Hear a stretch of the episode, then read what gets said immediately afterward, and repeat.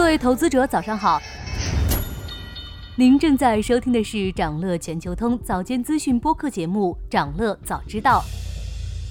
今天我们从苹果大跌出发啊，聊聊华为 Mate 六零对消费电子以及芯片产业的影响。iPhone 十五发布前夕，苹果股价出现明显异动，比如周三一天跌了百分之三点五八，市值蒸发了七千多亿。原因是多方面的。首先是宏观因素，美债收益率重新站上百分之五整数关口，对利率敏感的科技股先跌为敬。其次是行业因素，欧盟公布了史上最严格的数字监管法案，把苹果、谷歌、亚马逊、字节、微软、Meta 等六家企业列为处于绝对垄断地位的科技巨头。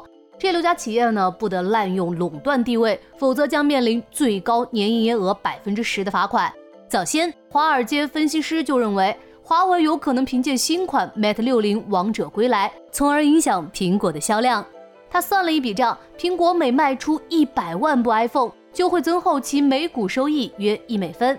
如果华为夺回过去两年失去的份额，苹果可能会在二零二四财年少卖一千多万台手机，从而影响每股收益约十一美分。这种推测不无道理啊。过去两年，华为留下的高端市场大部分都被苹果吃下了。二零二一年之前，苹果在中国的销量大约在三千多万台的体量，但在华为被制裁后的二零二一年，苹果的销量一下窜升到了五千多万台。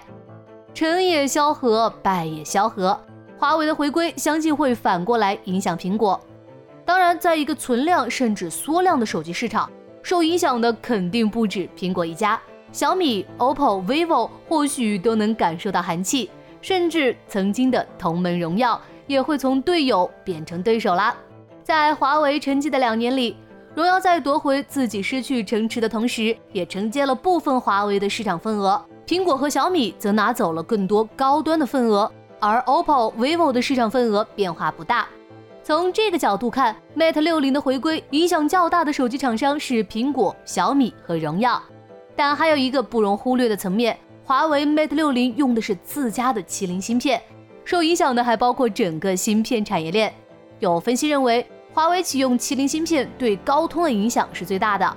据测算，华为在2022年和2023年分别向高通采购约2400万和4100万颗手机芯片。假如明年开始，华为新机全部用麒麟芯片，高通就有机会逐渐失去订单。如果高通为了维持中国市场的占有率，可能会在今年四季度就开始价格战，那对它自身的业绩也是不利的。照这个逻辑推演啊，台积电同样需要感到紧张，因为如果国产芯片制造商有能力制造高端芯片，那台积电的生意也可能受到影响。所以华为此番推出 Mate 六零，影响最大的可能不是手机厂商，华为多卖点，苹果少卖点，其实不影响现有手机市场的格局。反倒是芯片产业链，如果国产化成功，整个产业链都会被重新塑造。想了解更多新鲜资讯，与牛人探讨投资干货，现在就点击节目 show notes 中的链接，进入掌乐全球通 app。